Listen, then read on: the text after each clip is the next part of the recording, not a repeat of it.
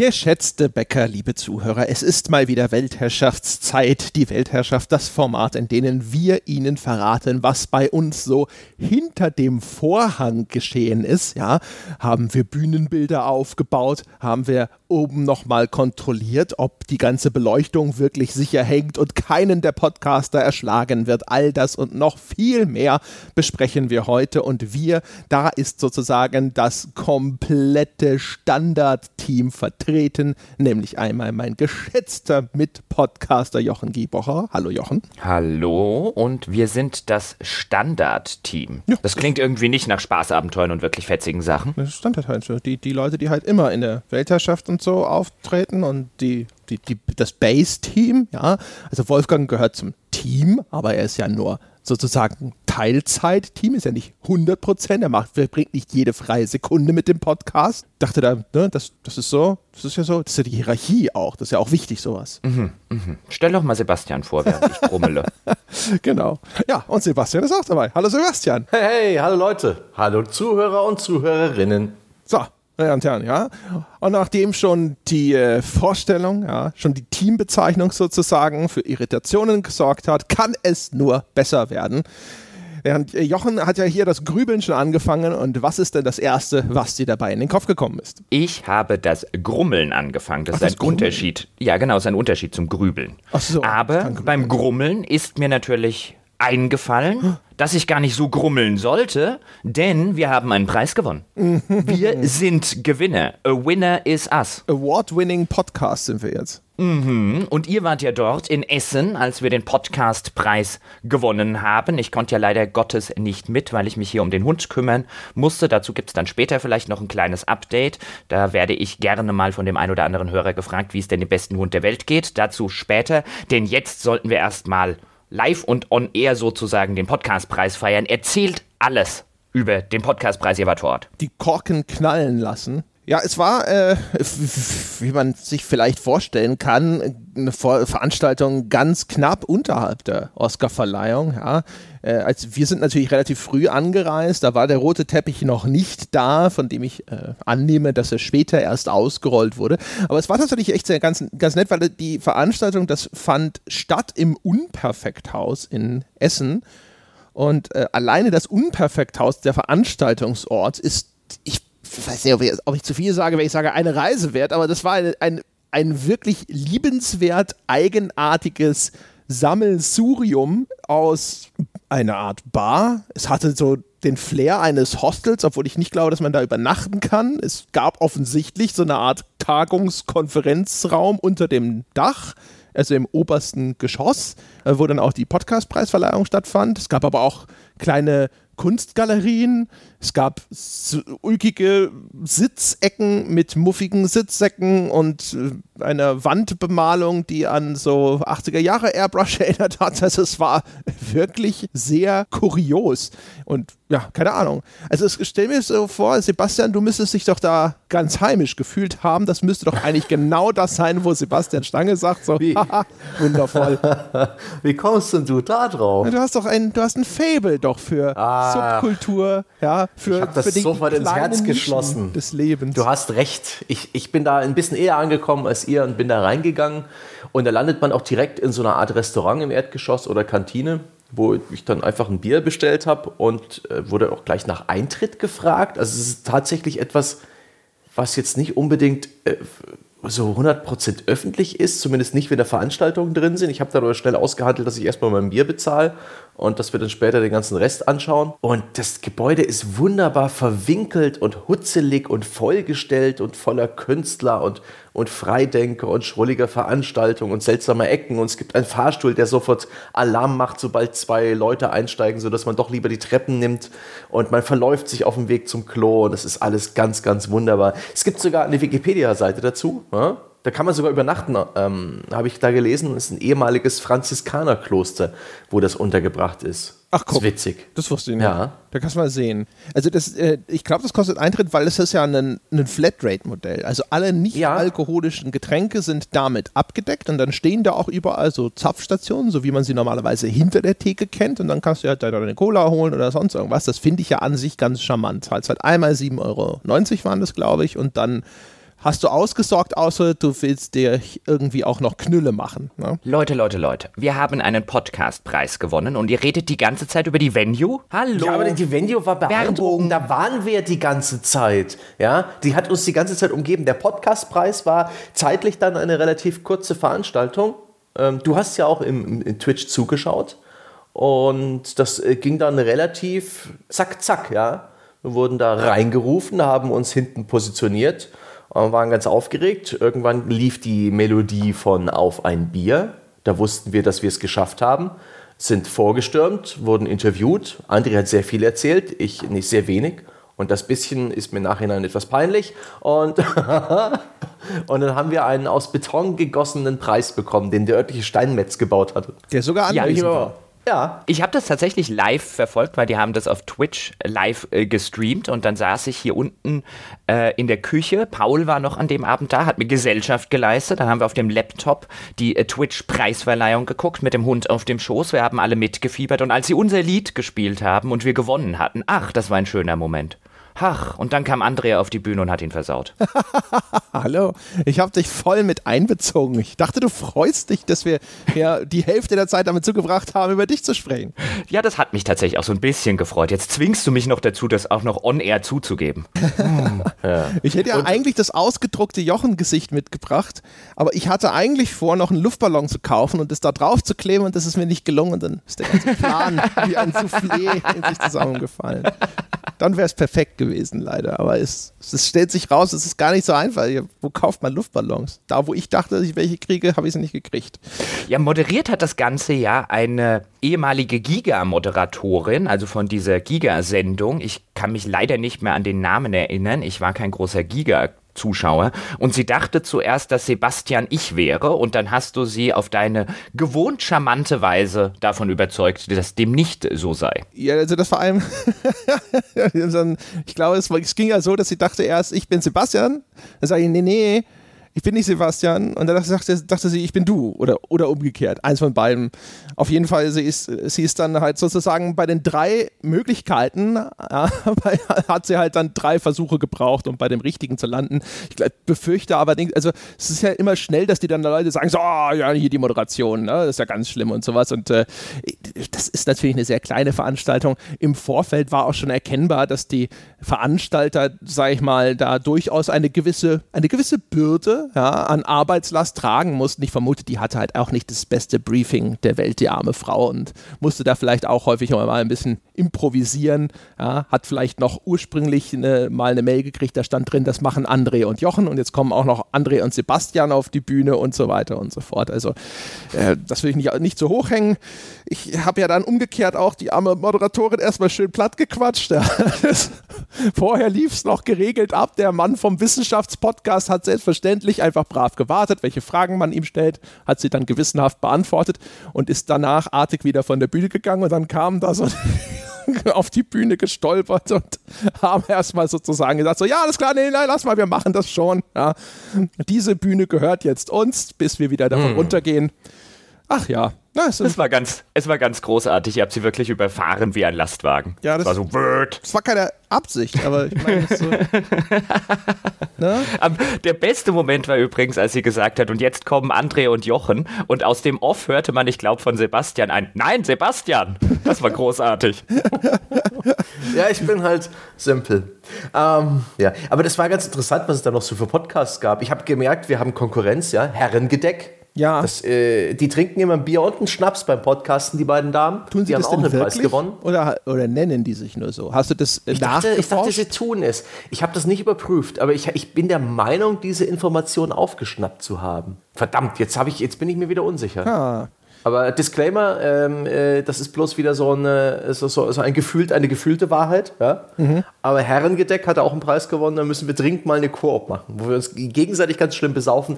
Die Mädels reden halt eher so über Off-Topic-Geschichten. Machen wir nie. Gott und die Welt, nee. Wir sind ja immer knallhart am Thema. Ja. 100% äh, Fokus, ja. Da wird nicht über den Veranstaltungsort geredet, wenn es eigentlich um den Preis gehen soll oder sonst irgendwas. Keine, Ah. Kein Millimeter wird da irgendwo abgeschwiffen.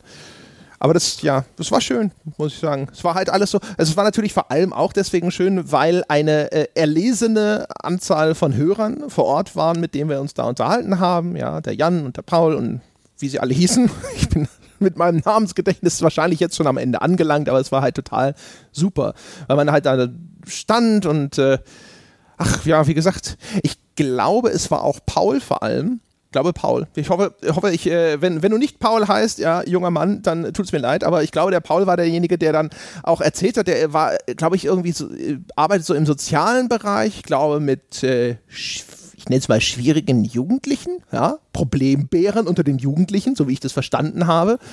Und äh, der, äh, der, hatte, der hatte mir erzählt, dass er sein Netflix-Abo kündigen muss, ja, und das kündigt er auch, weil er uns weiter hören und unterstützen möchte äh, aber halt einfach nicht genug Kohle hat, um sich beides zu leisten. Das sind so Geschichten, da wird es mir so warm ums Herz. Und ich hatte glücklicherweise ihm vorher schon, hatte ich ihm die Kopfhörer geschenkt, die wir gewonnen hatten. Weil ich hatte, ich hatte meine Freundin mit dabei, weil ich gesagt habe, so, ey, weißt du, du musst die ganze Zeit sozusagen mitleiden, wenn ich hier abends noch arbeiten muss und ähnliches, ja. Oder dann äh, nachts noch der, der Laptop irgendwo die ganze Zeit irgendwo sonst wo bei mir im Bett steht und das Zimmer da so semi erhält. Und jetzt kannst du halt auch mal mitkommen, wenn wir einen Preis gewinnen, sozusagen, ja. Und nicht nur die Tiefpunkte, sondern auch die Höhen bitte teilen. Und ähm, die hatte mich dann irgendwann schon mal so zur Seite gezogen und meinte dann so zu mir: so, hier, ähm, der Junge guckt den Kopfhörer immer so verliebt an und ich glaube, du brauchst den doch gar nicht. und ich so, da hast du schon recht, ist mir gar nicht aufgefallen, ehrlich gesagt, aber den kann er gerne haben. Und er hat sich so gefreut über diesen Kopfhörer. Das war super, muss ich sagen. Hm. Das war sozusagen ein Preis im Preis. Das war toll. Ja, wir haben ja gleich drei Preise gewonnen von den äh, Sponsoren der Veranstaltung. Ein den Kopfhörer hast du erwähnt, das war so ein Bluetooth-Ding von JBL. Das ging dann halt an den Nennen wir ihn Paul. Paul hieß, ja. Ich denke, er heißt Paul. Ähm, dann gab es einen Monitor, der steht noch bei dir rum, André, aber der kommt dann zu Jochen. Mhm. Und ich habe mir eine Tastatur mitgenommen von, von, von einem anderen Hersteller. Die müssen wir jetzt nicht unbedingt nennen. Und das Tolle ist, das ist eine Silent-Tastatur. Ich hatte ja vorher so ein Klapperding. Moment, vielleicht kann ich sogar einen kleinen Audiovergleich machen. Mal gucken, ob die Reichweite des Mikrofons und der Verkabelung reicht. Ja, mach einfach nichts und behaupte, du hättest äh, die Tastatur. Nein, benutzt. ich kann es, ich kann es alles demonstrieren. Es ist so silent. Sie hören, dass Sie nichts hören. Nein, das ist die alte Tastatur. Das ist, ja, das ist die neue Tastatur. Ah. Ja, ja. Siehste? Oh, das ist ja wundervoll. Da sind ja doch noch meine Wünsche wahr geworden. Weil ich ja damals, als du, als du sagtest, ich die Tastatur würdest du gerne mitnehmen, da habe ich ja noch gedacht, so, ja, Hauptsache, sie ist nicht so laut wie das Ding. Es ist eine mechanische Tastatur. Ich möchte übrigens an dieser Stelle einmal konstatieren. Zwei Leute gingen auf den Podcastpreis. Drei Geschenke bzw. Preise gab es dort zu gewinnen. Einer steht bei André, der andere bei Sebastian und den dritten habt ihr einem Hörer geschenkt. Ja, aber einer kommt ja noch zu dir. Ja, das behauptet ihr jetzt so. Ja, das stimmt. Ja, ja, das behauptet ihr jetzt so. Ja, Die weil wir, ja, Sebastian?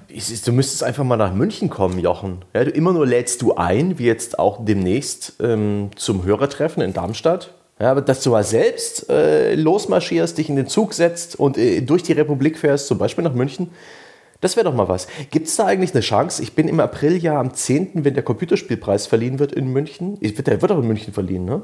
Wenn ja, ich mich recht erinnere. Ist das etwas, äh, was für euch, äh, also für dich, Jochen, eine, eine Möglichkeit wäre? Da könntest du einen André besuchen. Ähm, da könntest du äh, die Branche treffen und den Monitor mitnehmen. Ja, jetzt mal konstruktive Lösungsvorschläge. Ja, also wenn du auch dort bist, könnte ich mir das ernsthaft überlegen, ob wir am 10. alle drei zum ich Deutschen bin, Computerspielpreis ich bin, gehen. Äh, am 10. irgendwo im Dschungel. Ich denke, Erinnert du bist am 10. in München. Nee, da ist der Computerspielpreis. Und André wohnt. Ach so. Ich hab doch längst Urlaub genommen. Ja, ich habe mich gerade schon gewundert. Aber du kannst ja in deinem Urlaub machen, was du willst. Wenn du nicht in Vietnam sein willst, sondern irgendwie in München zum deutschen Computerspielpreis, ist ja dein Urlaub. Ich habe mich gerade schon gewundert, was macht er denn in München? Nee, ich bin. Ich, oh, ich wollte einfach nur vorschlagen, schau doch mal beim André vorbei. Oder ist eure Freundschaft und euer gutes Verhältnis bloß gespielt für die Hörer? Ja, hasst ihr euch in Wirklichkeit? Also äh, natürlich, ja. Ich dachte, das wäre offensichtlich gewesen. Aber ähm, ähm, ähm, ähm, ja, ja ne? also wir reden ja sowieso ständig drüber, aber das ist ja eh, eh so ein Ding so, komm doch mal nach Darmstadt. So, ja, ja, komm du doch mal nach München. Ne? ja. ja, ich war aber schon häufiger in München als du in Darmstadt. Ja, ich war schon oft in Darmstadt, ich war noch nicht bei dir. Ja, eben.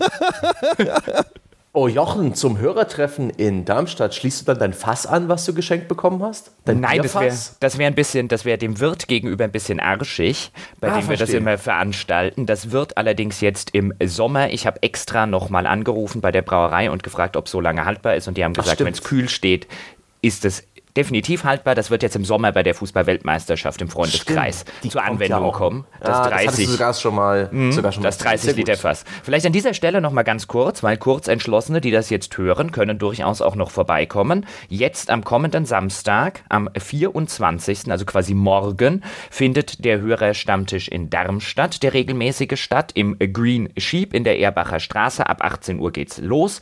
Wer noch kurz entschlossen Zeit und Lust hat, dort vorbeizukommen, um mich oder den Wolfgang, der wollte nämlich auch wieder vorbeischneien, der Wolfgang Walk, kennenzulernen oder irgendwelche anderen unserer fantastischen Hörer, der kann das morgen noch sehr gerne tun. Ab 18 Uhr geht's los. Dann bin ich das auch nochmal losgeworden.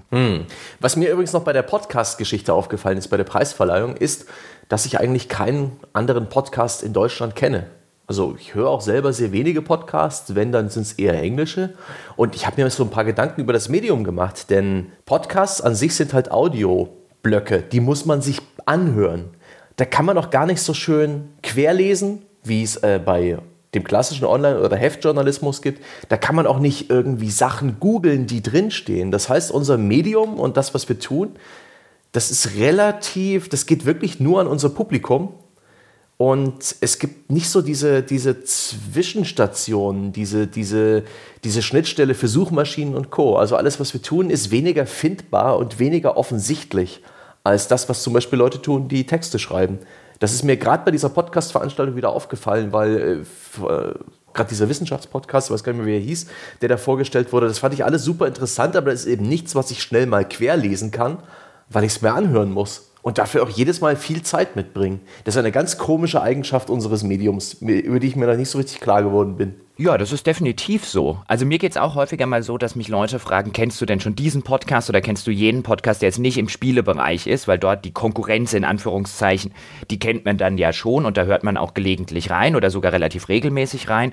Aber jetzt Dinge, die fachfremd sind, um es so auszudrücken, irgendwas aus dem Wissenschaftsbereich, aus dem kulturellen Bereich, vielleicht auch noch aus den USA zum Beispiel oder englischsprachige Podcasts, da sitze ich halt dann häufig da und denke mir, nein, kenne ich nicht, klingt total interessant, aber mein Podcast-Hörkontingent neben Arbeit, neben Spielen und neben der gelegentlichen Freizeit, die ich auch noch haben will, ist halt wirklich beschränkt. Also da geht es halt einfach nicht so, wie zum Beispiel bei Webseiten oder so, wo dann jemand sagt, hier guck dir doch mal Webseite XY an, die ist total spannend. Dann hat man da in fünf Minuten mal kurz drüber geguckt und dann hat man sie sich vielleicht abgespeichert als ein, okay, heute Abend oder so lese ich da mal die zwei oder drei Artikel, die klingen ganz interessant. Beim Podcast, da hast du natürlich völlig recht, ist es so, dann sieht man einen interessanten Podcast und dann sieht man schon, okay, jetzt muss ich eine Stunde oder 45 Minuten für die aktuelle Folge investieren. Da hat man selbstverständlich nur ein halbwegs beschränktes Kontingent.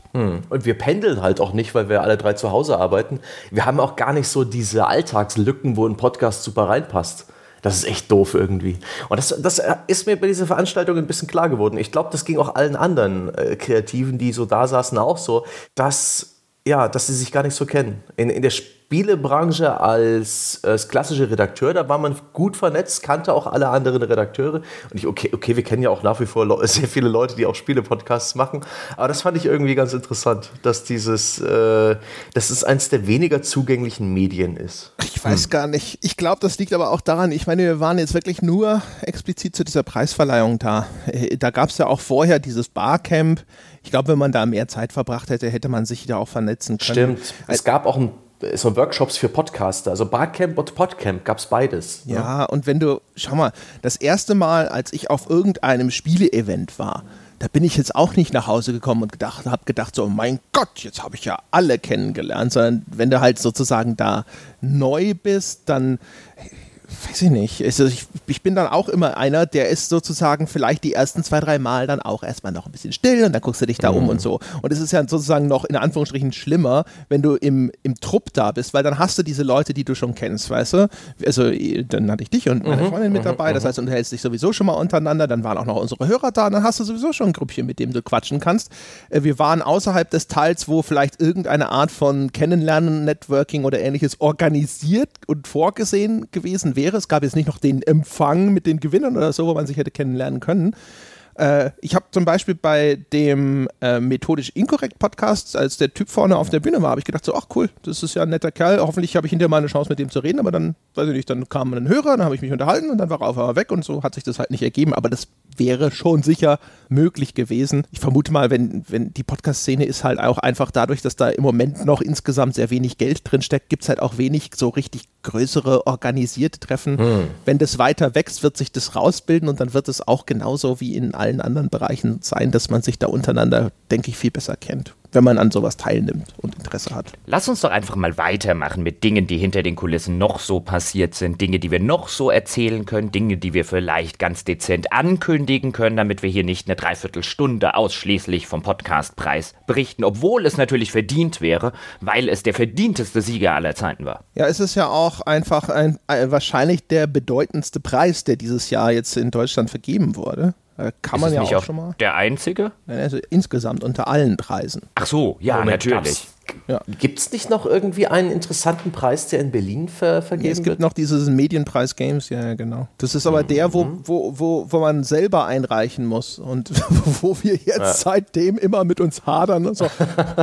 Vielleicht kannst du für mich einreichen und ich für dich und so und uh, was sollten wir denn auswählen? Wir sind irgendwie wir sind ja immer so etepetete, wenn es darum geht, dass wir irgendwo hingehen sollen und sagen sollen, ja, aber wir sollten einen Preis gewinnen oder wir, oder das hier, das sollte einen Preis gewinnen. Das ist genauso wie, äh, wenn es darum geht, ja, wir könnten ja da oder da mal eine E-Mail hinschicken, äh, wegen keine Ahnung was, und dann müssen wir uns da halt einfach nur ein bisschen selber promoten. Und dann dann, wo Jochen und ich dann irgendwie quasi immer verbales Hölzchen ziehen machen. So, ja, ne, das sollte mal jemand machen. Ja, sollte wirklich mal einer machen. Ha, also bei mir ist ja gerade viel. Ja, ich habe heute auch wirklich keine Zeit. Ich kann auch nicht so schlecht wie ich glaube, selbst irgendwelche handwerklichen Dinge, für die ich völlig unbegabt bin mit meinen zwei linken Händen, kann ich nicht so schlecht wie self-promoting E-Mails schreiben. Das ist immer ganz gruselig. Alleine schon mhm. diese Vorstellung, ich muss dem anderen jetzt irgendwie sagen, zum Beispiel, warum unser Projekt sehr erfolgreich ist jetzt nicht irgendwie allein so die Vorstellung, das irgendwie einem Werbetreibenden schmackhaft machen zu müssen, ist schon ganz schrecklich, aber das müssen wir ja Gott sei Dank nicht. Aber wenn du jetzt lediglich, keine Ahnung, du willst irgendwas von Patreon zum Beispiel und dann denkst du dir, na gut, damit der Typ am anderen Ende irgendwie weiß, wir sind halt nicht vielleicht nur irgendwie ein kleiner Creator, sondern wir sind schon relativ relevant und er möge das doch vielleicht an eine äh, geeignete, höhere Stelle weiterleiten, dann sitzt du halt davor und überlegst dir so ein, wie bringe ich diesen Menschen, der das jetzt liest und der am Tag wahrscheinlich irgendwie 500 E-Mails bekommt und die irgendwie filtern muss, wie bringe ich dem näher, dass ich vielleicht ein bisschen größer bin und er mir nicht eine Standardantwort schickt. Und dann sitzt mhm. du so davor und sagen, wir haben so und so viele Creator und wir verdienen so und so viel Geld im Monat. Und da komme ich mir immer total dreckig vor danach. Da will ich duschen. Hier kam übrigens jetzt während dieser Aufnahme just die Einblendung. Sebastian Stange spielt Slay the Spire. What the fuck? Stange, gibt es was, was du gestehen möchtest?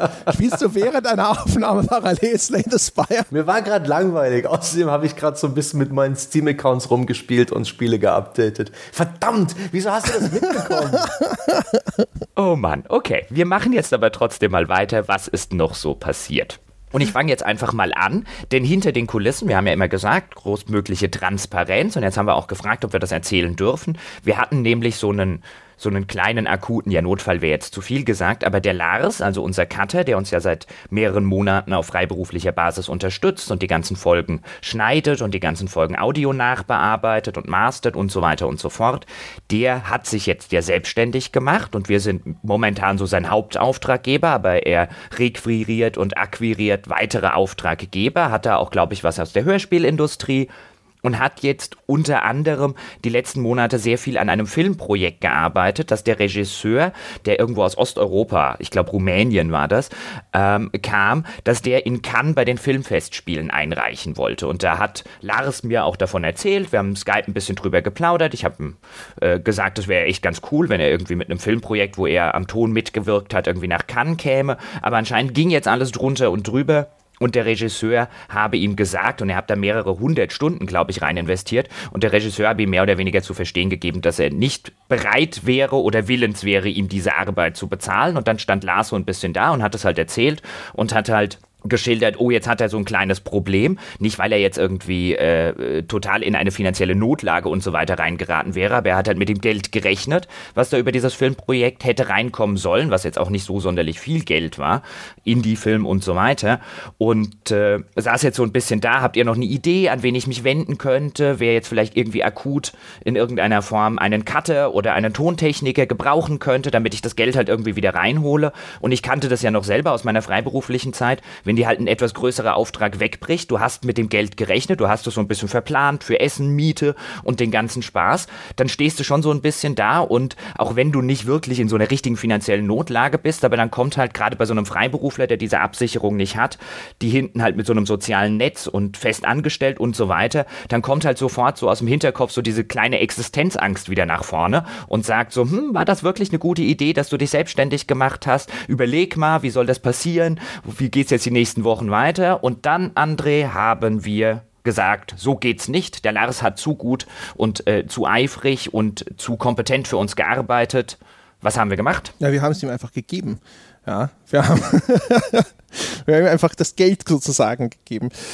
Also wir haben ja selber oder keine Ahnung, vielleicht äh, ich habe zumindest selber, als wir angefangen haben mit dem Podcast auch so ein bisschen das durchlaufen. Jetzt ist es bei uns natürlich einfach sehr viel besser und sehr viel erfolgreicher gelaufen, einfach nur auch, weil unser Modell, also das Abo-Modell, deswegen sagen wir auch immer, dass das sehr, sehr wichtig ist für uns, zum Beispiel, wenn die Diskussion über Einzelverkäufe wieder aufkommt, das sorgt dafür, dass wir halt sozusagen gesicherte Einnahmen haben jeden Monat. Klar, es kann auch sein, dass mal eine größere Menge Bäcker sagt so, oh, jetzt nicht mehr oder sowas, aber das äh, ist meistens in einem Umfang, sodass man doch relativ sicher mit, sagen wir mal, 90 Prozent von der Kohle rechnen kann.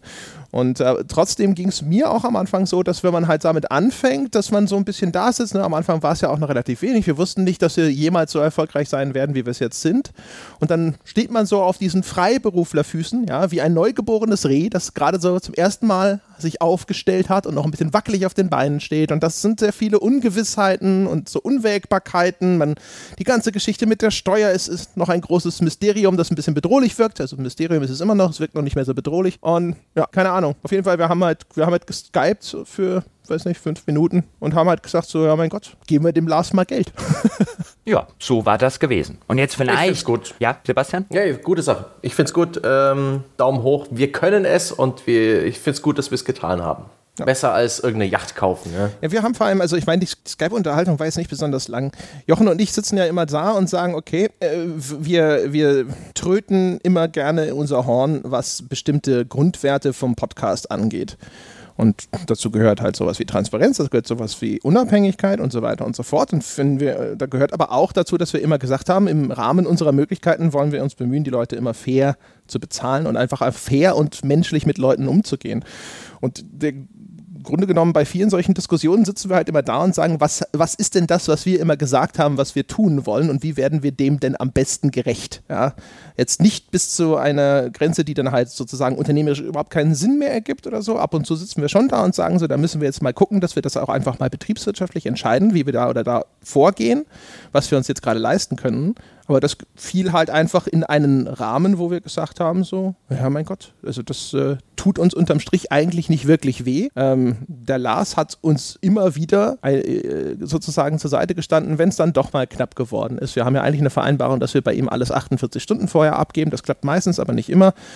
Ja, und das war halt eigentlich eine, eine gute Gelegenheit zu sagen, hey, wir, wir können jetzt sozusagen dem Anspruch gerecht werden, den wir selber formuliert haben. Wir können jemandem zeigen, dass wir seine Arbeit schätzen und wir können außerdem auch noch dafür sorgen, dass jetzt dir jemand, der auch ein wichtiger Teil unseres Teams ist, sich hier vielleicht einfach nur Gedanken darüber macht, wie er die Folge am besten schneidet und nicht, ob er seine Miete bezahlen kann. Ganz genau so ist es. Und wir reden hier auch nicht, also du hast schon gesagt, wenn wir jetzt über irgendwie 20.000 Euro oder so reden würden, dann wäre das sehr wahrscheinlich ein bisschen anders gewesen. Das wäre dann ja wirklich ein sehr hohes äh, unternehmerisches Risiko, beziehungsweise sehr, sehr viel Geld. Aber wir reden hier auch durchaus über einen Betrag, bei dem wir letztlich gesagt haben, natürlich tut das auf der einen Seite finanziell ein bisschen weh weil es letztlich ja unser Geld ist, also das Geld, das dann André und ich bezahlen.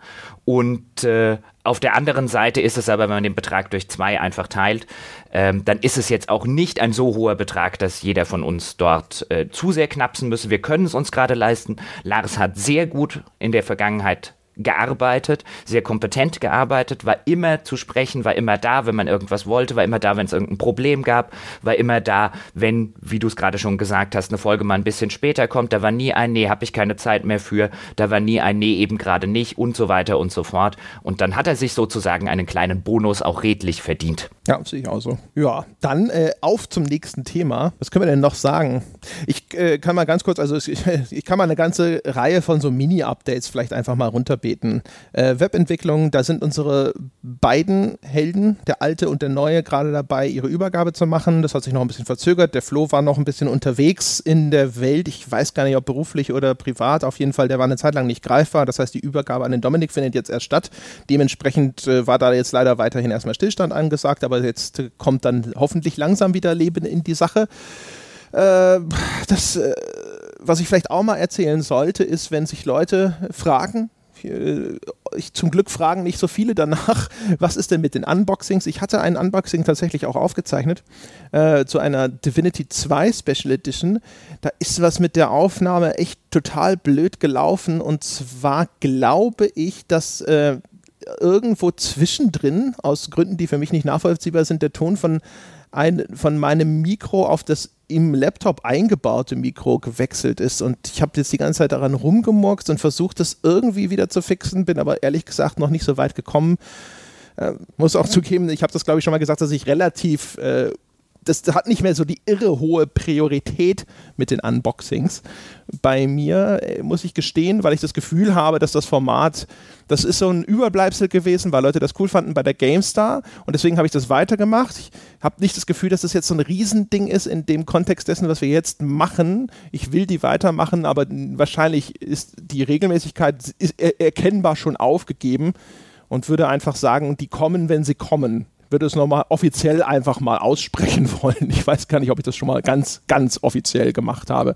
Äh, und Thema nachgeforscht, da ist äh, mir ein Gast leider sehr kurzfristig abgesprungen, den ich sicher geglaubt hatte. Ja, da ist der Fisch doch noch äh, aus dem Netz gesprungen, als es quasi schon die Wasseroberfläche durchbrochen hatte. Ich habe jetzt aber auch schon einen exzellenten Nachfolgegast organisiert. Das Problem ist, unsere nächste Woche ist schon relativ voll mit Veröffentlichungen. Das heißt, das Nachgeforscht für diesen Monat rutscht in den April rein. Und äh, so Gott, die Götter es wollen, ja, ich äh, bin eigentlich relativ zuversichtlich, gibt es dann einfach im April zwei Folgen nachgeforscht. Und ich werde auch die, ich glaube im Februar habe ich es äh, komplett vermasselt. Da haben wir ausgesetzt. Ich glaube, das werde ich auch noch dann irgendwann nachholen. Also im Jahresmittel wird es darauf hinauslaufen, dass wir mindestens eine Folge nachgeforscht pro Monat haben. Das ist äh, wie bei allen Folgen mit Gästen, da haben wir auch schon oft drüber gesprochen. Das ist ab und zu so ein Ding, man denkt, jetzt habe ich es, ja und dann springt der Gast ab und dann sitzt man da und dann will man jetzt auch nicht einfach sagen, so, okay, jetzt mache ich einfach irgendwas anderes. Ich habe eine schöne Liste mit äh, Sachen, die ich mir vorgenommen habe und ich bin auch zuversichtlich, dass ich die alle abarbeiten kann, aber es ist ähm, teilweise immer ein bisschen schwieriger, Leute zu kriegen. Es gibt einen äh, Herrn, den Jörg von Brinken zum Beispiel, das ist ein Theaterwissenschaftler, mit dem hatte ich schon mal ein Interview. Da ging es eben um Ästhetik von Gewalt. Ich wollte das immer mal im Rahmen von Nachgeforscht nochmal äh, wiederholen, weil ich einfach seine Perspektive damals total interessant fand. Fand auch, keine Ahnung, so Theaterwissenschaften ist jetzt was, wo viele vielleicht noch gar keinen so richtigen Begriff davon haben. Was macht so ein Mensch? Und ich glaube, ich laufe dem Jörg jetzt schon seit anderthalb Jahren, einem Jahr hinterher. Ich habe das schon, wollte das schon machen, glaube ich, sogar bevor es nachgeforscht als offizielles Format gab. Man macht sich manchmal keine Vorstellung. Anscheinend sind Leute, die interessante Dinge machen und mit denen ich sprechen will, oft, oft sehr, naja, emsig. Ja, die sind sehr beschäftigt. Ja, und was teilweise auch noch eine Rolle spielt, das habe ich jetzt an einem anderen Format, an dem ich so hinter den Kulissen werkele, mitbekommen. Die Leute aus der Wissenschaft haben teilweise auch durchaus so ein bisschen Angst davor, sich zu manchen Sachen öffentlich zu äußern, wenn sie diejenigen nicht kennen, bei denen sie sich äußern und haben so ein bisschen Angst, dass sie irgendwie out of context zitiert werden oder dass sie äh, so dargestellt werden, vielleicht Dinge sagen, die sie oder wie es wirkt, dass sie Dinge sagen, die sie so nicht gesagt haben und so weiter. Denn das habe ich jetzt gerade mitgekriegt. Ich bin mit dem Dom Schott, den wird der ein oder andere vielleicht noch kennen aus der Sonntagsfolge zum Thema Geschichte in Spielen ähm, und wie gut der Geschichtsbegriff passt und so weiter. Diese Folge, die wir mal aufgezeichnet hatten, wo dann der Notfall mit meinem Hund war und ich relativ schnell gehen musste. Der eine oder andere wird sich noch erinnern. Im Nachgang, uns hat der Dom Schott sehr gut gefallen. Ähm, wir fanden ihn sehr sympathisch, wir fanden ihn sehr fachkundig. Er hat ja auch dann seinen eigenen Blog, wo er sich so mit Archäologie in Spielen oder sein eigenes Patreon-Projekt mit Archäologie in Spielen beschäftigt. Er hat ja auch klassische Archäologie studiert, der kennt sich mit dem ganzen Geschichtsthema aus. Und wir haben gesagt, wir erarbeiten mal einen Prototyp von einem Format, wo wir uns Geschichte um Geschichte in Spielen widmen. Den wollen wir nächste Woche aufzeichnen. Da soll es konkret um die Discovery-Touren von Assassin's Creed geben. Da gibt es ja für Assassin's Creed Origins seit einigen Wochen den Discovery-Mode, der einem so das alte Ägypten historisch näher bringen soll. Und da hat der Dom Schott jetzt zum Beispiel auch mit relativ vielen Wissenschaftlern darüber gesprochen, inwiefern das denn geht, inwiefern das Spiel das vernünftig umsetzt, historisch korrekt vielleicht umsetzt oder so historisch korrekt wie es geht und ob das auch tatsächlich dazu geeignet wäre, zum Beispiel an Schulen oder an Hochschulen irgendwie in Bildungseinrichtungen im Allgemeinen eingesetzt zu werden. Wir werden uns da die ein oder andere Tour ganz spezifisch angucken, wo mich dann so ein bisschen als historischen Laien interessiert, bringt mir das Spiel das tatsächlich gut näher? Ist das alles interessant umgesetzt? Macht das Spaß, sich das alles anzugucken? Das ist so ein bisschen der Themenkomplex, da wollen wir dann auch noch das ein oder andere Zitat eben von Wissenschaftlern, von Historikern einspielen. Und da hat mir jetzt der Dom schon hat mich da schon vorgewarnt, er hat jetzt O-Töne eingefangen, hat gesagt, der ein oder andere habe aber darauf bestanden, dass er die Zitate, die fertigen, noch freigeben darf. Und jetzt bin ich oder gehöre ich zu den Journalisten, die sowas wie Zitatfreigaben absolut hassen, weil ich mir denke, wenn jemand das gesagt hat, dann will ich es ihm nicht nochmal schicken, damit er danach noch irgendwie was anderes daraus macht. Man hört zum Beispiel auch von Politjournalisten gerne mal, die für ein Interview mit irgendeinem Politiker. Danach schicken sie es ihm zur Freigabe und die PR-Abteilung des Politikers schreibt die Hälfte der Aussagen nochmal um. Sowas bei sowas bin ich halt immer sehr, sehr vorsichtig und sehr, sehr skeptisch. In dem Fall verstehe ich es jetzt aber und in dem Fall finde ich es auch nicht weiter schlimm, weil da geht es ja wirklich um wissenschaftliche Aussagen und da gucken die Leute nochmal drüber. Aber da sieht man auch schon an diesem Format, was wir da oder dem Prototypen, den wir jetzt einfach mal vorbereiten, da sieht man schon, die Leute gerade in der Wissenschaft sind sehr, sehr skeptisch und die haben echt Angst mittlerweile, dass sie in den falschen Kontext gerückt werden. Ja, also hatte ich noch nicht bewusst. Kann natürlich sein, dass Leute das äh, im Hinterkopf hatten oder sowas.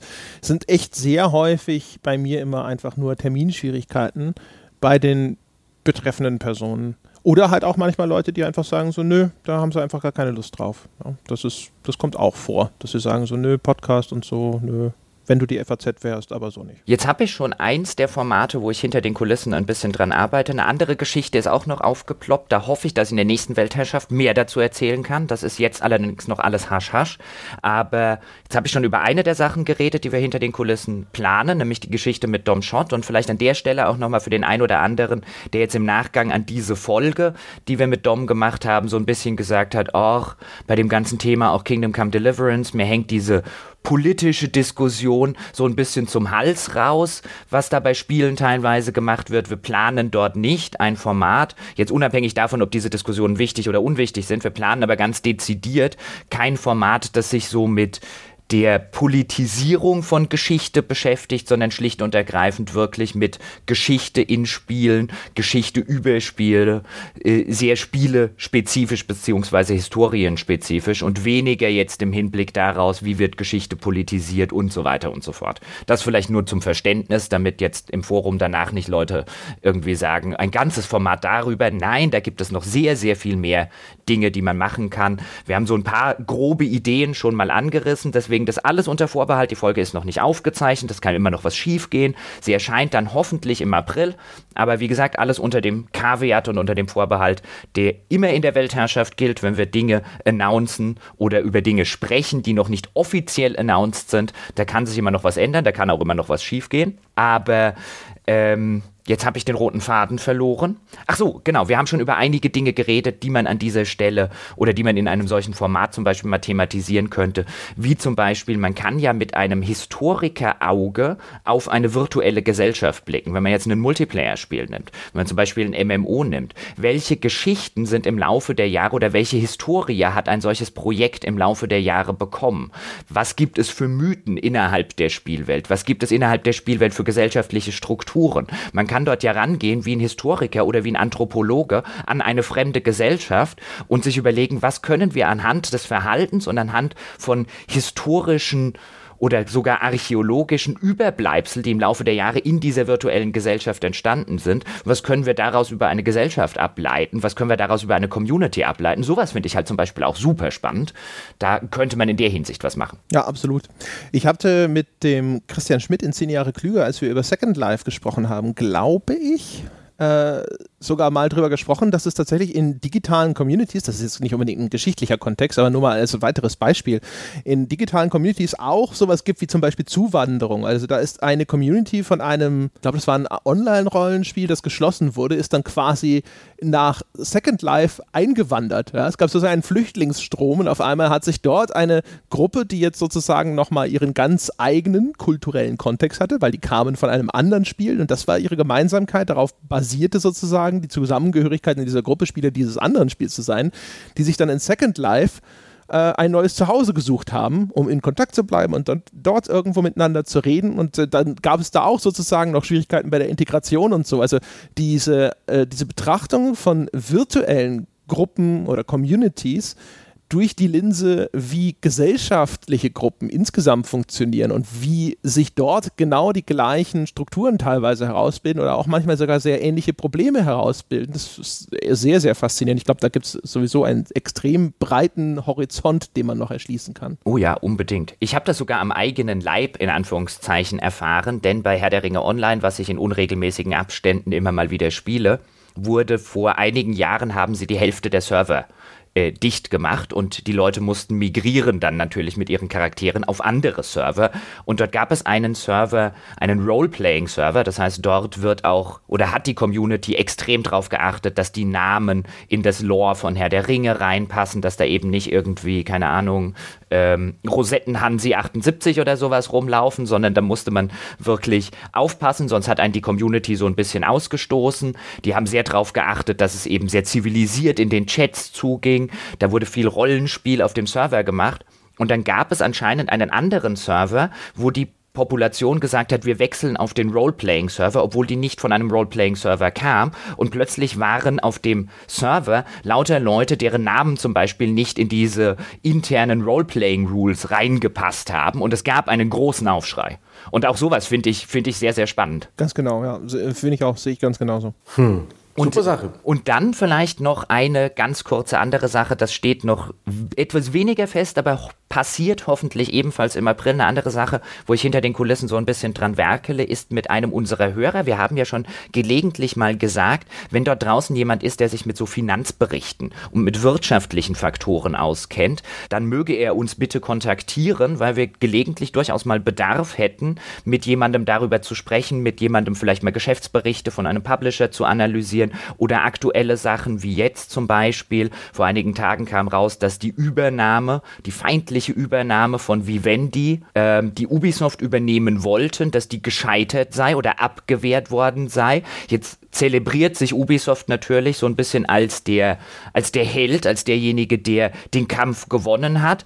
Wobei ich jetzt zum Beispiel denken würde, hm, wenn man hinter die Kulissen reinguckt, keine Ahnung, der ganze Spaß von Vivendi hat den Aktienpreis so hochgetrieben. Am Ende geht dort Vivendi sogar mit irgendwie einem Milliardengewinn raus und Ubisoft hat das jetzt gerade richtig viel Geld gekostet, diese feindliche Übernahme abzuwehren. Dann steckt jetzt auch noch der chinesische Publisher Tencent mit im Boot, die im letzten Jahr, glaube ich, irgendwie 10 Milliarden Euro oder Dollar Gewinn gemacht haben und mächtig auf den westlichen Markt drängen.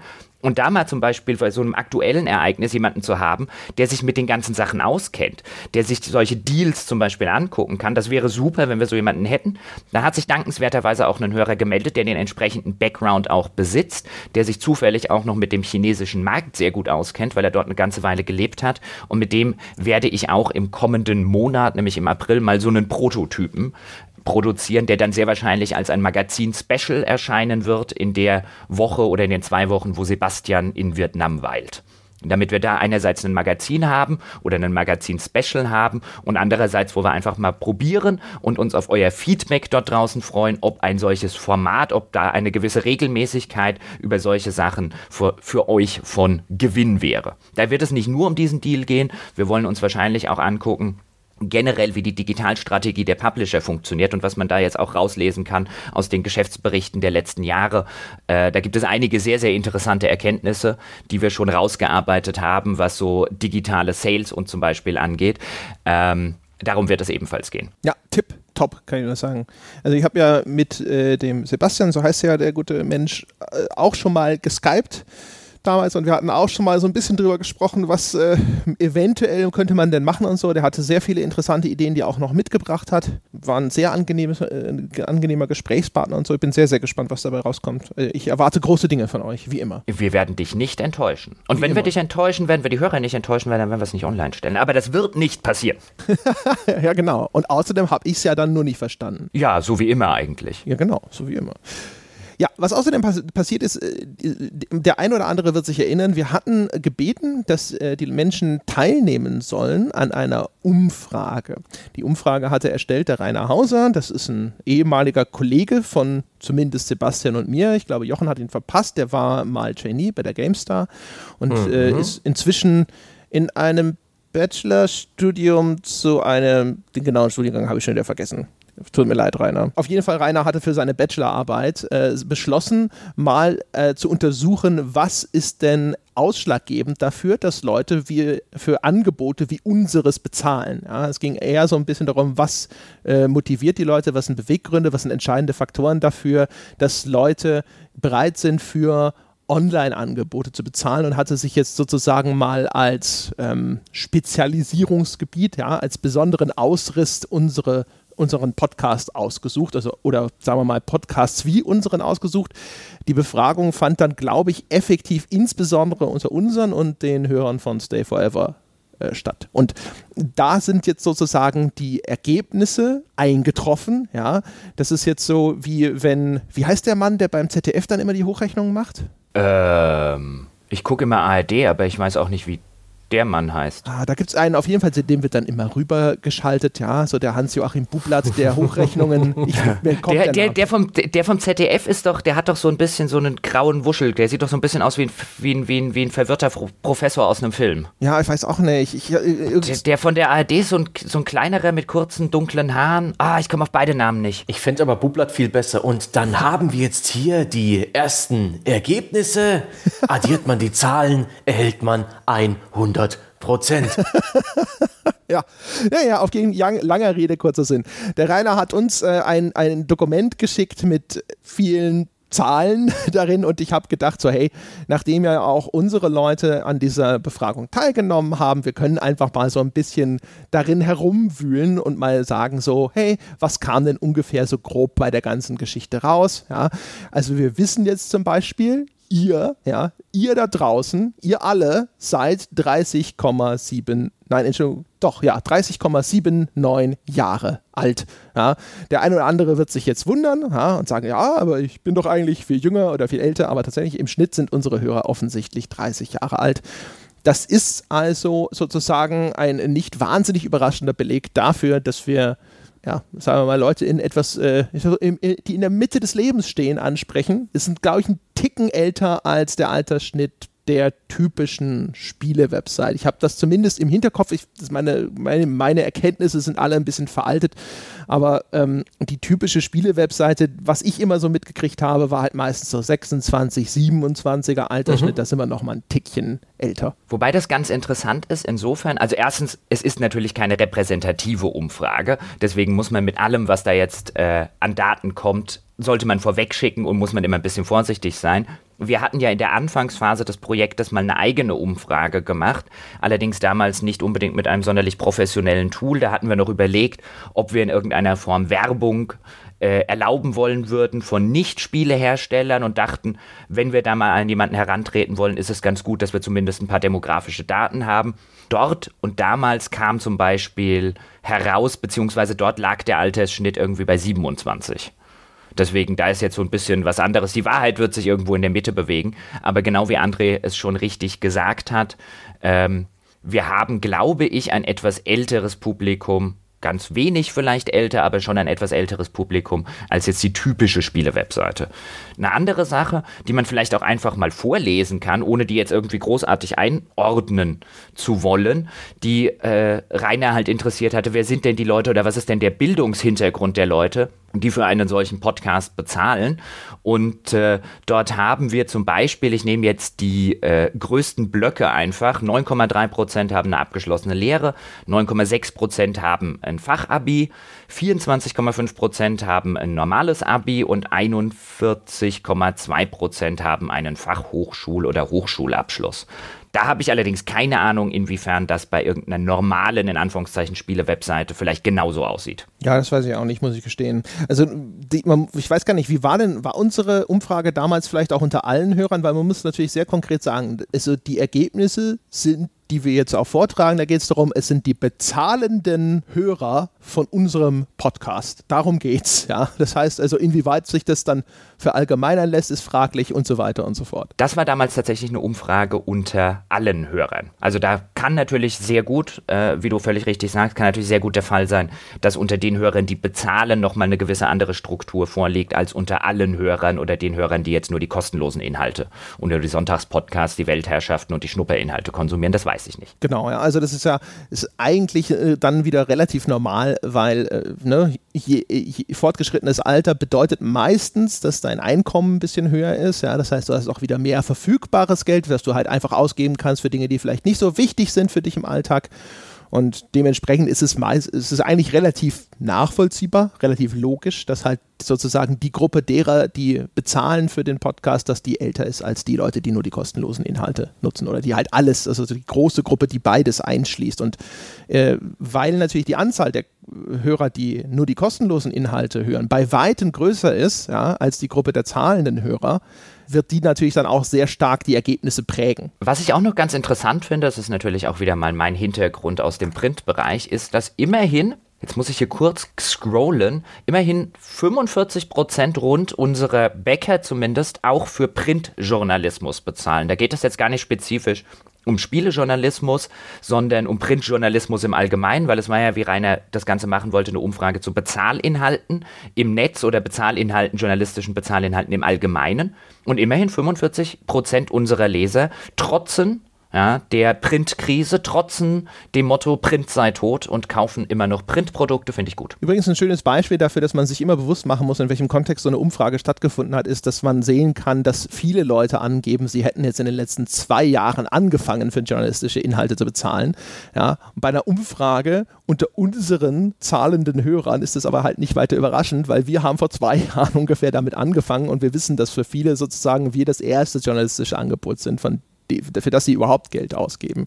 Das heißt also, da wäre es zum Beispiel dann wahrscheinlich eine leichte Verzerrung, wenn man sagen würde, oh, vor zwei Jahren begann ein großer bundesweiter Trend hin zu Bezahlinhalten im Internet. Hm. Aber immerhin bezahlen unsere Hörer ja auch, also unsere Befragten, auch noch für andere journalistischen Angebote im Netz. Ähm, das sind so ungefähr, ich würde mal schätzen, 18, 18,5 Prozent, die 11 bis 15 Euro ausgeben. Ungefähr 15 Prozent geben 16 bis 25 Euro für Journalismusangebote im Netz aus.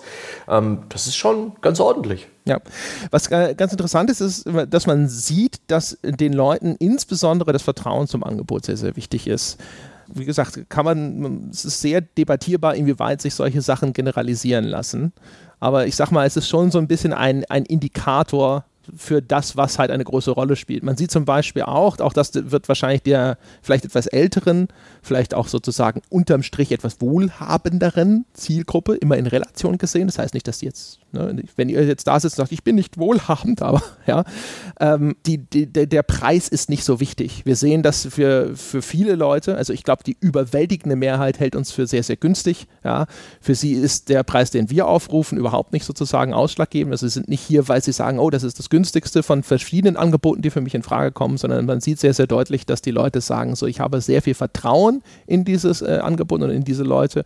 Und äh, jetzt natürlich bei unserem konkreten Angebot auch nicht überraschend, sie haben auch sehr viel Sympathie für die Leute. Das ist doppelt nicht überraschend. Erstens, weil wir so sympathisch sind und zweitens, weil natürlich so ein Angebot wie, wie unseres halt auch einfach so ein bisschen wahrscheinlich davon lebt, dass die Leute sagen so, ja, die sagen nicht nur interessante Dinge, sondern ich finde die Leute auch in irgendeiner Form nahbar. Ich mag die auf einem gewissen Level. Ja, und was bei uns ebenfalls noch relativ hoch ist, also wir haben jetzt zwar auch äh, äh, der Fairness halber, um das dazu zu sagen, die Daten von Stay Forever da, aber wir würden jetzt eher ungern über Stay Forever sprechen, das können die gerne äh, selbst machen, aber bevor wir jetzt irgendwie untereinander Sachen vergleichen und spekulieren, warum bei Stay Forever irgendwie was ist, wie es bei denen ist, da kennen die sich mit ihrem Angebot besser aus.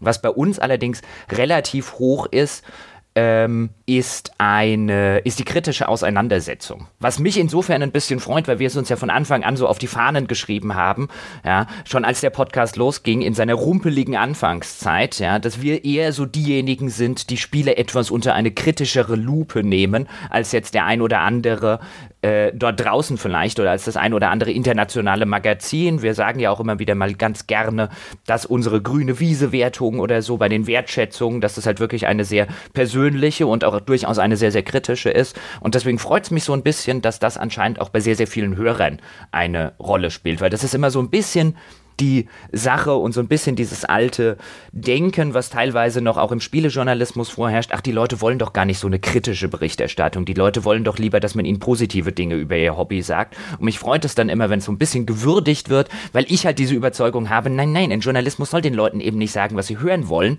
sondern was sie hören müssen und was sie hören sollen. Und der soll ehrlich und der soll kritisch sein. Und wenn das Leute zu würdigen wissen und dass äh, man das auch so ein bisschen in Zahlen ausgedrückt sieht, dann freut mich das immer so ein bisschen. Dann geht mir so ein bisschen das das, journalistische Herz auf.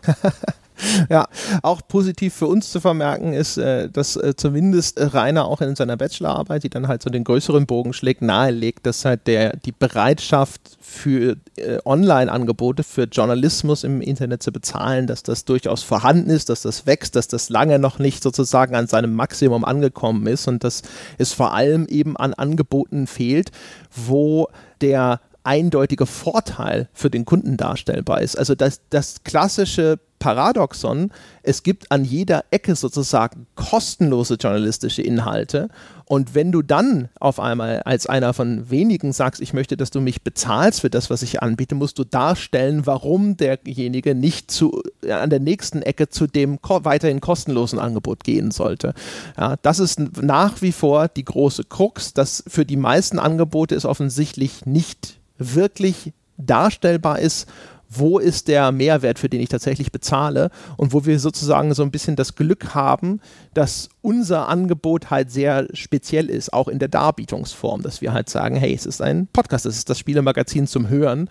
Und wo die Leute sagen so, ja, es gibt wahrscheinlich kein anderes Spielemagazin zum Hören derzeit und ich bin auch noch mit den Angeboten sehr, sehr zufrieden und deswegen ist für mich eindeutig, dass ich hier tatsächlich sage, okay, das macht Sinn für mich, dass ich dafür bezahle, weil das kriege ich nirgendwo sonst. Aber die Bereitschaft scheint offensichtlich tatsächlich da zu sein. Also dieser ganze Pessimismus, den auch wir, glaube ich, das ein oder andere Mal geäußert haben, insbesondere auch in der Anfangszeit, ja, die Leute sind vielleicht überhaupt nicht bereit, für irgendwas online zu bezahlen. Es gab viel Diskussion über dieses, diese kostenlos Kultur im Internet und sonst irgendwas die Leute sind schon bereit zu bezahlen. Du musst ihnen halt nur etwas anbieten, dass es wert ist, dass sie dafür bezahlen. Was ich auch noch ganz interessant finde, sind zwei Punkte, die bei uns und Stay Forever relativ ähnlich aufgebaut sind. Nämlich, was den Leuten am wenigsten wichtig ist. Also da war eine Frage, welche Aspekte ähm, sind Ihnen, also den Befragten, an Ihrem Lieblingsangebot gegenüber der Konkurrenz besonders wichtig. Und die beiden niedrigsten Punkte dort stellen Aktualität und Community da. Und ich glaube, das ist bei Stay Forever, wenn ich hier drüber gucke, ist es so ähnlich. Und auch das finde ich insofern interessant, weil wir ja von Anfang an auch gesagt haben, wir sind eben nicht ein aktualitätsgetriebenes Magazin, das irgendwie täglich sonst wie viele News und so weiter raushaut. Deswegen finde ich es gar nicht verwunderlich, dass unseren Bäckern das auch nicht wichtig ist, weil sonst wären sie wahrscheinlich nicht unsere Bäcker. Aber das auch nochmal dazu sehen, dass das wirklich ein enorm kleiner Prozentsatz, irgendwie bei drei Prozent ist Aktualität wichtig und äh, Community liegt auch etwa bei 3%, wo ich jetzt nicht weiß, inwiefern, also da will ich jetzt nicht sagen, ich finde das schön, dass nur 3% an unserer Community interessiert sind, weil wir relativ viel Arbeit in Community-Arbeit reinstecken, ins Forum, Discord-Channel, Hörertreffen und so weiter und so fort. Aber das ist vielleicht auch da einfach eine ganz normale Geschichte, dass einfach nur in Anführungszeichen 3% an einer Community interessiert sind. Fand ich, die beiden Sachen fand ich ebenfalls noch ganz interessant. Ja. Weiß nicht, was meinst du zum Thema Community? Ist das normal? Sind das normale Zahlen? Also man muss natürlich auch immer hier wieder den Disclaimer setzen, dass eine gewisse Selektion natürlich immer stattfindet. Also, weißt du, es geht um eine Umfrage unter unseren zahlenden Hörern. Jemand, der Aktualität wichtig findet, wird einfach wahrscheinlich kein zahlender Hörer von uns sein und dementsprechend ja. ist es in so einer Statistik auch unterrepräsentiert. Äh, bei der Community, es, ich meine, es ist klar, dass es immer immer, immer, immer wird es so sein, dass nur ein sehr kleiner Bruchteil aller Menschen, die in irgendeiner Form ein journalistisches Angebot nutzen, tatsächlich Bestandteil seiner, wenn sie denn überhaupt vorhanden ist, Community sind. Und sich vor allem auch erstens als solche begreifen und dann in einer Frage danach, was ähm, besonders wichtig ist, Community angeben. Na, nur weil 3% als einzige sagen, das sei ihnen besonders wichtig, heißt es ja nicht, dass es nicht vielleicht 25% gibt, die sagen, ich finde die Community trotzdem gut. Ne? Das ist ist nur nicht das, wo ich mein Häkchen setze, wenn es um Dinge geht, die mir besonders wichtig sind. Aber es wird immer so sein. Äh, die Leute, die äh, zu einem Grad engagiert sind, dass sie sagen, ich möchte auch den Austausch suchen mit den Machern, mit den anderen Hörern und sonst irgendwas. Äh, das wird halt immer ein kleiner Prozentsatz sein und die anderen wollen einfach nur das Angebot konsumieren. Also das überrascht mich vielleicht. Also es würde mich überraschen, wenn tatsächlich nur drei Prozent wirklich ein irgendwie geartetes Interesse daran hätten. Das fände ich schon sehr, sehr, sehr wenig.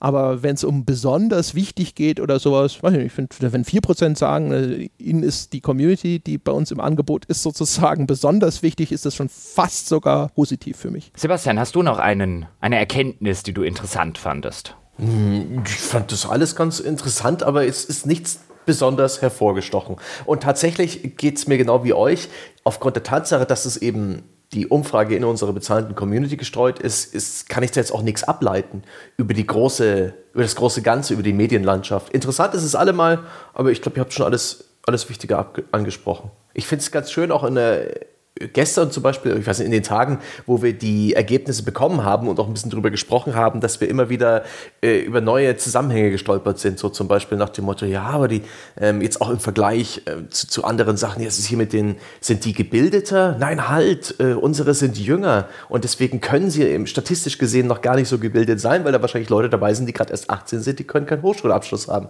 Solche Zusammenhänge, also Statistiken richtig lesen und interpretieren, ist mir wieder aufgefallen, ist verdammt schwierig da kann man eigentlich gar nicht so viele starke Aussagen treffen, ohne nicht so einige Abers da hinten dran zu hängen. Ja, ja, das ist ganz interessant. Und vor allen Dingen, wenn man da nicht aufpasst, auch das habe ich im Laufe meiner Karriere jetzt nicht unbedingt nur in der Spieleindustrie, aber sehr häufig erlebt, dass dann solche Umfragen zu ernst genommen werden und dann eben der Tunnelblick stattfindet, genauso wie du es gerade gesagt hast. Wenn ich jetzt zum Beispiel drauf gucke, Andrea hat das vorhin schon erwähnt, wie bei der Frage, die Rainer gestellt hat, wie teuer empfinden Sie die Kosten für Ihr Lieblingsangebot? Und dann ist das jetzt bei uns etwa 50 Prozent finden Sie genau richtig und eher günstig beziehungsweise sehr günstig finden Sie etwa 45 Prozent und eher hoch ein sehr verschwindender oder kleiner etwa 3, 4 Prozent, so sieht es aus auf dem, auf dem Balkendiagramm.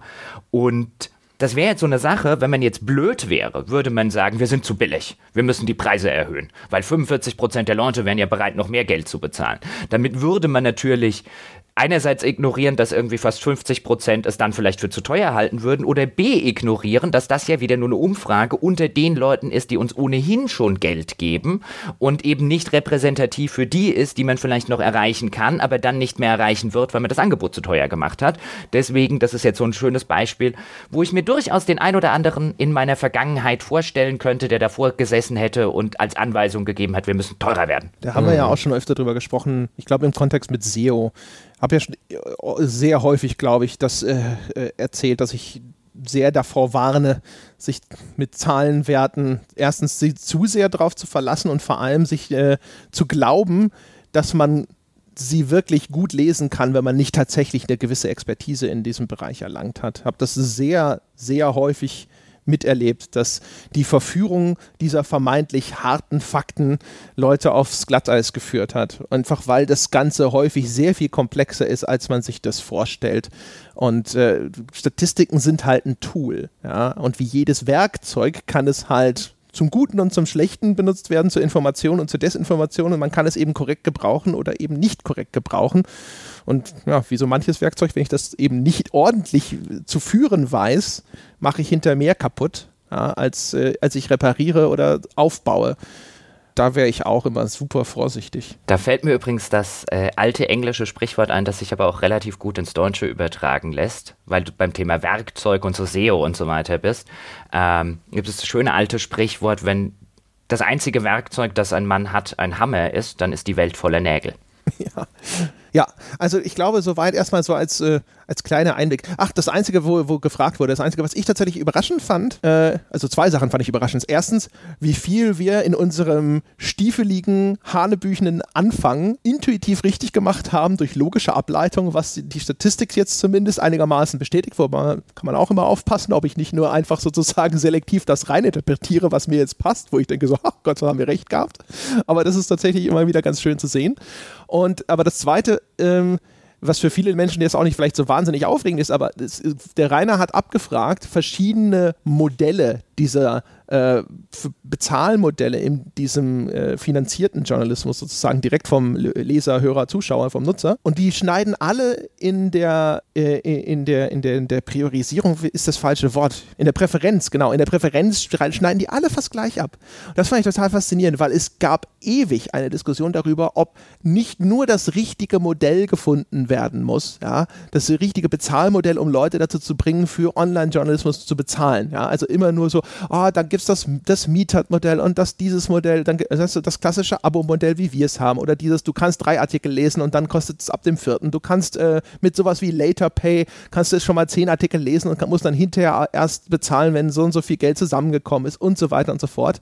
Und die Leute wurden gefragt zumindest, was würden sie denn als Modell sozusagen empfehlen, wenn sie an der Schaltstelle sitzen würden. Und alles ist eine relativ gleiche Verteilung zwischen all dem Kram was so ein bisschen nahelegt, dass es am Ende wahrscheinlich relativ wurscht ist, ja, weil offensichtlich die die jeweiligen Interessen und was der Einzelne bevorzugt, das ist mal hier, mal so, mal da, mal dort, ganz, ganz unterschiedlich und in der Menge wahrscheinlich dann halt völlig wurscht. Und wahrscheinlich ist der, der Schwerpunkt genau das, was wir, was ich vorhin schon gesagt habe. Es muss halt, wenn es unterm Strich, wenn es etwas ist, wo derjenige sagt, so, okay, das kriege ich wahrscheinlich nirgendwo anders in dieser Art, in dieser Qualität oder äh, so, wie es halt mir persönlich am meisten liegt, wie auch immer, ähm, dann sind die Leute auch bereit, dafür Geld auszugeben. Und die Modalitäten sind dann hinterher eher zweitrangig. Wobei ja ganz interessant ist, dass die Sachen, die noch am besten abschneiden in dieser Übersicht, also wo die Leute gefragt wurden, was wäre ihnen denn am liebsten, die Sachen, die mit am besten abschneiden, sind quasi eine Kombination aus denen, die wir instinktiv gemacht haben, nicht weil wir da irgendwie Marktforschung hatten, denn wir sind ja irgendwo was zwischen Freemium und Abo. Wir haben ja kostenlose Inhalte, also jetzt den, den, den Sonntagspodcast, wir haben unsere Schnuppermonat, wo man jedes Format mal reinhören kann, Weltherrschaft, jetzt ist ein kostenloses Format, Format. Wir stellen auch immer mal wieder was anderes kostenlos raus, die ganzen Prototypen, die wir bei neuen Formaten machen. Das ist ja eher schon so eine Freemium-Geschichte. Also Freemium, so eine Mischung aus Free und Premium. Gleichzeitig haben wir dann aber dahinter ein relativ sehr klassisches Abo-Modell. Also ich würde sagen, wir haben die beiden Sachen, die mit am besten abschneiden, die haben wir irgendwie noch zusammengeworfen. Instinktiv keine Ahnung, wie wir auf diese Idee gekommen sind. Das war kein großer Plan, das war keine Marktforschung, das ist einfach passiert. Ja, genau, so war das. Ja, die, äh, die Bachelorarbeit von dem Rainer, die ist in den Show Notes verlinkt. Da hat er gesagt, ich, kann ich den Link dazu einfach reinpacken. Wer sich also das ganze Ding gerne mal anschauen möchte, der kann das auf diesem Wege tun. Dann würde ich jetzt noch zum Abschluss etwas tun, was ich äh, vorhin oder gen Anfang dieser Weltherrschaft angedroht habe. Ich bekomme auch immer mal wieder Anfragen von äh, Hörern, die einfach wissen wollen, irgendwie wie es dem Hund geht, nachdem wir das jetzt ja schon zum Thema gemacht haben. Das war halt alles so ein bisschen, deswegen habe ich es auch zum Beispiel in der letzten Weltherrschaft schon mal angesprochen, weil der ein oder andere wird es halt mitbekommen haben, wenn ich dann wie in dem Dom Shot Podcast plötzlich irgendwie aufspringe und zum Tierarzt rasen muss, dann haben vielleicht auch der ein oder andere ein Interesse daran zu wissen, was da hinter den Kulissen passiert ist. Ähm, es kam jetzt bei dem bei meinem Hund raus, äh, dass er tatsächlich einen Tumor in der Bauchspeicheldrüse hat, der für massive Unterzuckerungen sorgt ähm, oder für solche Zuckerspikes sorgt, weil der viel zu viel Insulin produziert. Ich muss jetzt aufpassen, dass ich es richtig rum erkläre. Ich bin ja kein Mediziner.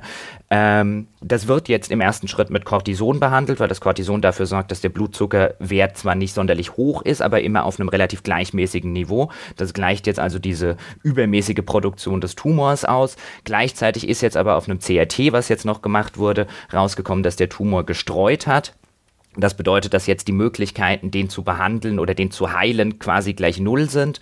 Und da äh, war ich jetzt vor, ich glaube, zwei Wochen vor der Wahl entweder eine OP machen, eine sehr äh, äh, umfassende und äh, sehr, sehr komplizierte und sehr, sehr schwere OP mit einem langen stationären Aufenthalt danach für den Hund und mit einer relativ hohen Komplikationswahrscheinlichkeit. Oder ob wir jetzt konservativ weiter behandeln, wo dann unter Umständen die Lebenserwartung nicht mehr ganz so hoch ist, aber sie hat keine Schmerzen, der Tumor verursacht keine Schmerzen.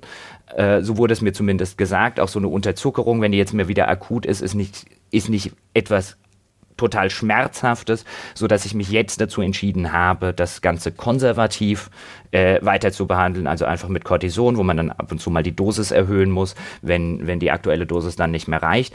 Und im Moment geht es ihm sehr, sehr ausgezeichnet. Ich meine, er hat natürlich immer noch die Geschichte mit dem Kreuzband, aber die hätte er in beiden Fällen gehabt. Und ansonsten geht es ihm eigentlich relativ ausgezeichnet. Er kriegt jetzt Cortison, kriegt ein bisschen Schmerzmittel für die Kreuzbandgeschichte und äh, ist mir so rum lieber, weil äh, ja, es ist ein, ein in meinem Gefühl zumindest ein zufriedener Hund gerade und eine riesige, gewaltige OP mit irgendwie monatelanger Nachbehandlung und so weiter. Das wollte ich ihm jetzt nicht mehr zumuten. Das ist jetzt so der aktuelle Stand der Dinge und ich bin relativ zuversichtlich, dass das jetzt die nächsten Monate auch keine weiteren Komplikationen mehr gibt. So viel zum Hunde-Update. Ja.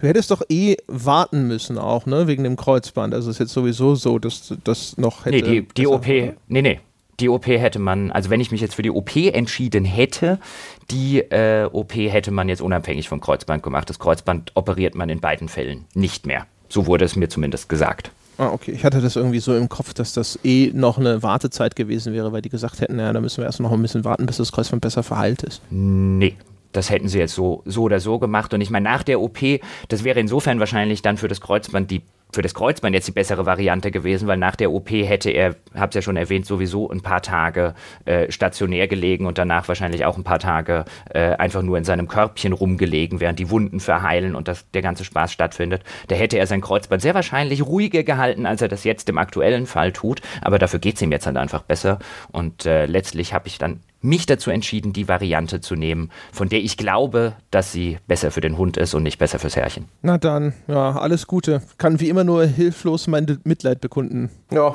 ich auch. Also der kleine Gypsy, eine bestmögliche Heilung und stets ein, eine Handbreit Wasser äh, unter dem Blutzuckerspiegel. ja, wie gesagt, ihr geht's gerade, ihr geht's gerade relativ gut. Sie wird jetzt auch entsprechend gepampert. Ja, gibt mehr Leckerlis, als das vielleicht vorher der Fall war, weil man muss ja jetzt über den ganzen Tag verteilt, soll sie jetzt halt mehr essen, also weniger große Portionen, dafür über den ganzen Tag verteilt kleinere, damit man eben den Zuckerspiegel äh, im Gleichgewicht hält. Und jetzt sind wir eh an einem Punkt, wo ich mir jetzt über ein Übergewicht nicht mehr so riesig viele Sorgen mache. Deswegen gibt es vielleicht das ein oder andere Stückchen Fleischwurst mehr. Und vor allen Dingen die Medikamente, die sie kriegen muss, die packe ich dann immer so eine muss sie ja auch, muss sie ja auch essen und runterschlucken und ich drücke die dann immer in so ein kleines Stück Fleischwurst rein. Das heißt, morgens steht mein Hund neben dem Medikament, neben dem Tisch, auf dem die Medikamente stehen und guckt schon ganz erwartungsvoll, wann gibt es meine Tabletten, weil dann gibt es Fleischwurst.